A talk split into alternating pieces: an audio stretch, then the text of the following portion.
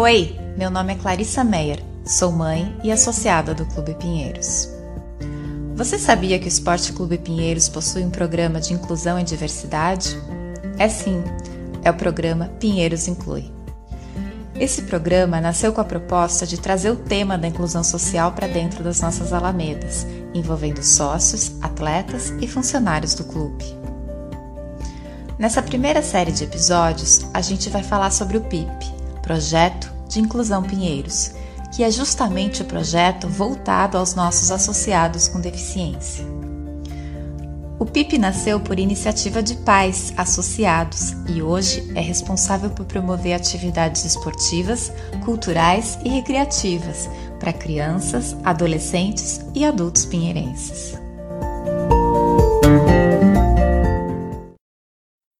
O tema da nossa conversa de hoje é o esporte como ferramenta de inclusão. E eu começo a entrevista conversando com Vinícius Savioli, consultor de esporte, inclusão e lazer e diretor de projetos da Special Olympics Brasil. E para fechar, temos a participação da Marcela Duarte, professora de Educação Física do PIP, e o depoimento da Thaís, uma das participantes do projeto. Tudo bom, Vinícius? Oi, Clarissa. É sempre um prazer falar com você. Vinícius, nós temos muitas coisas para falar, né? Mas vamos começar pelo seu histórico. Como é que você foi parar na inclusão? É, foi muito inusitado tudo para mim, né? E começou muito cedo. Eu joguei no Corinthians, né? Eu joguei nas categorias de base do Corinthians Amadora. Eu tive uma experiência no alto rendimento muito legal. Mas enfim, eu entrei na faculdade com 17 e no primeiro ano da faculdade, no no final do primeiro semestre, teve uma colônia de férias no clube do Banco do Brasil, na ABB, que não era já a PABB. É, a PABB, para quem está nos ouvindo poder entender, é uma associação de pais, é, amigos e pessoas com deficiência de funcionários do Banco do Brasil e da comunidade. Pô, a primeira semana, Clarissa, eu achei que eu não ia aguentar. E o coordenador falou: Vinícius, nós já assinamos um contrato, a galera tá aí, os pais estão contando com isso. Bom, Clarissa, foram quatro semanas, as melhores quatro semanas da minha vida, porque depois disso eu montei um programa na PABB de lazer, né, com a colônia de férias, com encontro de família, com passeio, e logo no primeiro ano, em 90, 91, no final do ano de 90 e 91, eu conheci as Olimpíadas Especiais. Então hoje eu cuido do, de um programa de inclusão chamado Missão Inclusão, dentro da Special Olympics, junto com o Lions Internacional. É, e eu dou assessoria em alguns lugares aí, especificamente, é, de acordo com a necessidade, mas sempre focando aí na proposta de inclusão. E sobre esporte, Vinícius, uh, o esporte é uma das maiores ferramentas que a gente tem para a inclusão? Veja bem, eu, não, eu acho que o mercado de trabalho e a escola são fundamentais para a inclusão. A gente não pode desistir disso, muito pelo contrário. Agora, o esporte eu vejo nessa perspectiva. É, de convivência, do ganhar e perder, da oportunidade de competir com os seus iguais, que é a ideia da Special Olympics iguais, quando eu falo, não é por deficiência, é por habilidade. Então a gente amplia para que as pessoas busquem o seu melhor o tempo inteiro, né? Não por causa do outro, mas por causa de si mesmo, né? Procurando o teu melhor o tempo inteiro.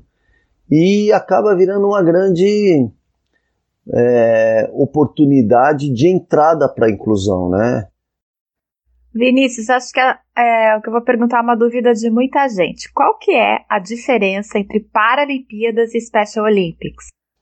Bom, Clarissa, isso Todo mundo acha que no nosso país que deficiência é Paralimpíada, né? E na verdade, a Paralimpíada é uma referência muito forte do esporte para as pessoas com deficiência. Só que a Paralimpíada ela como o Comitê Olímpico, eles são organizados e preparados para o alto rendimento das modalidades esportivas. Para um atleta poder participar de uma Olimpíada, ele precisa alcançar um índice, né? E a Paralimpíada da mesma forma, só que eles separam por classe funcional, né? Deficiente físico, deficiente visual, é, o próprio deficiente intelectual tem uma classe dentro do, do Comitê Paralímpico, e dentro dessa das, é, das deficiências tem as classificações funcionais. As Olimpíadas Especiais ela vem com uma outra proposta. Ela vem com uma proposta do alto rendimento não da modalidade esportiva, mas do atleta. Então, independente do nível de habilidade desse atleta, ele pode participar das Olimpíadas Especiais. Uma das primeiras características, as Olimpíadas Especiais ela é focada na deficiência intelectual, porque ela foi criada para aqueles que têm menos oportunidade. Por exemplo, na Paralimpíada, o que tem menos oportunidade é o deficiente intelectual. A Special Olympics ela não tem classificação funcional e nem índice. Ela classifica os atletas por nível de habilidade numa prova preliminar. Para passar para o nível seguinte ou para ir para os Jogos Mundiais da Special Olympics, ele, nos Jogos Mundiais a gente usa o mesmo critério, por nível de habilidade, vários, 15%, 15%, 15%. Então, pode ir o campeão do nível mais lento, porque tanto o atleta do nível mais rápido como do mais lento, ele, como campeão, ele tem direito e condições de ir para os Jogos Mundiais da Special Olympics. Então essa é a grande diferença do, do, do movimento Special Olympics falando em competição, né? Agora, como programa, como movimento, ele tem uma série de outras ações que são muito legais.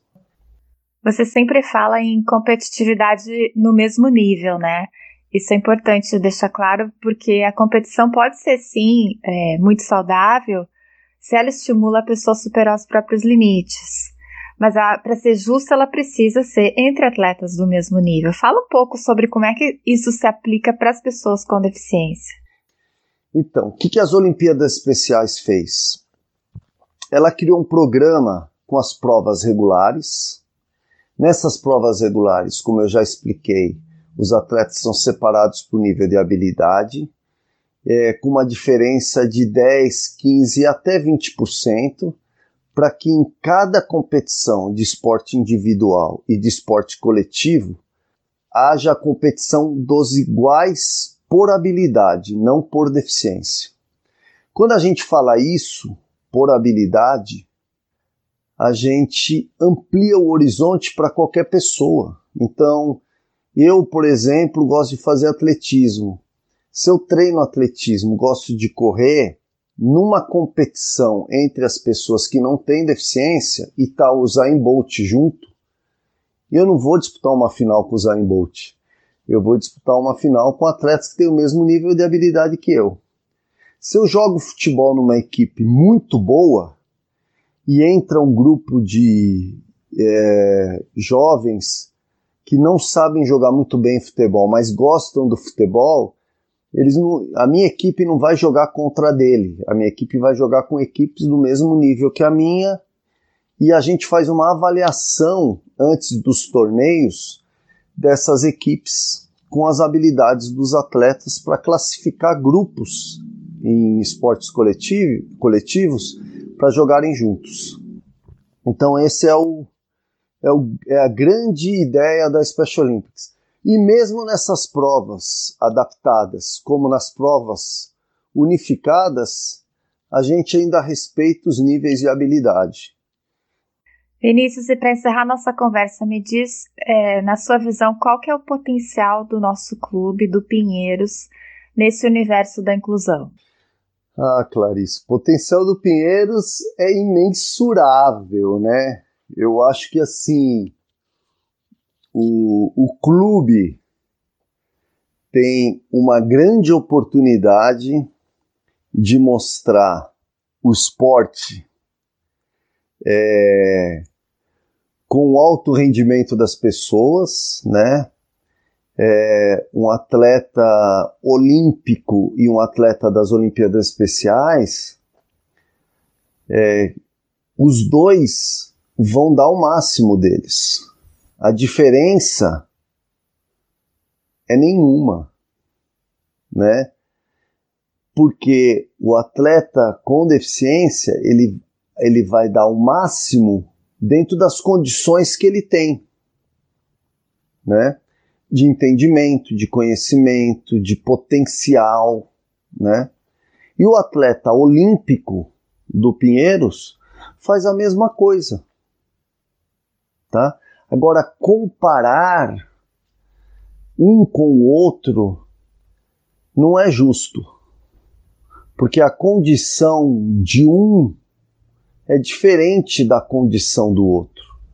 Agora, o que nós temos que comparar é o empenho, a força e a dedicação que os dois têm. É, no Pinheiros, eu acho que o caminho vai se misturar algumas vezes, né?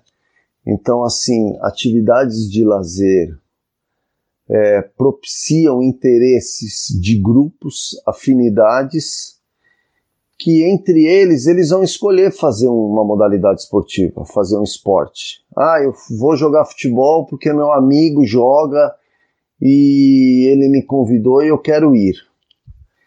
Então, essas convivências sociais que a gente pode provocar dentro do clube vão conduzir para o esporte numa perspectiva de lazer. É, uma colônia de férias, por exemplo, que tem o CAD, quando o garoto sai da colônia de férias e vai para o esporte, vira adolescente vai para o esporte, se ele teve uma convivência boa na colônia de férias com as pessoas com deficiência e, e ele vê que o garoto está entrando na modalidade esportiva e ele conheceu na colônia de férias, já é uma afinidade importante. O lazer está trazendo para o esporte, né?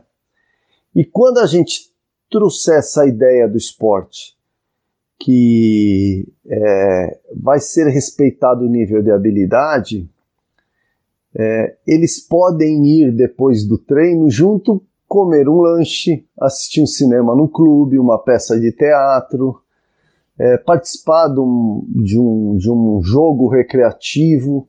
Ele que não tem deficiência vai convidar o amigo de treino para participar desse jogo junto. Então, amplia-se muito é, as relações e a convivência dessas pessoas com os seus amigos, na verdade, né?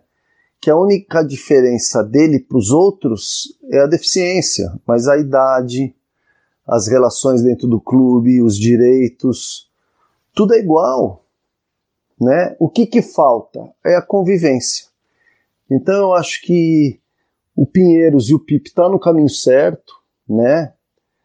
A gente precisa transitar isso muito bem, os pais são fundamentais nesse processo, mas eles não são os únicos, né? É um monte de coisa, né? E, e eu gostaria de trabalhar para que o PIP fosse absorvido por tudo que acontece no clube, né? E que isso seja uma coisa comum, natural, e que todo mundo respeite os outros, né? Respeitar o outro é o grande segredo. Bom, Vinícius, eu quero agradecer muito a sua participação. Quero deixar aqui o convite a todos os associados para conhecerem o PIP. Lembrando que o PIP está aberto a todos. Agora, antes de encerrar, eu pedi para Marcela Duarte, que é professora de educação física do grupo adulto, nos contar um pouco sobre o trabalho de vivências esportivas que já é feito aqui no clube. E a gente termina com a mensagem da Thaís Santos, que é membro do PIP. Eu sou a Marcela Duarte, sou professora de Educação Física do Grupo Adulto do Projeto Inclusão Pinheiros. Eu atuo com outro profissional, que é o professor Max Duarte, que ele dá aula junto comigo, Nós realizamos atividade esportiva com a turma duas vezes na semana. Eu e o Max nós criamos um cronograma de atividades com modalidades já existentes no clube, para com o intuito de despertar o interesse deles nessas modalidades, né? Nas segundas-feiras, nós temos jogos de quadra, que é futebol, handball, basquete, vôlei e também realizamos atividades na pista de atletismo. Já nas sextas-feiras, nós realizamos atividades na piscina de hidroginástica e no boliche.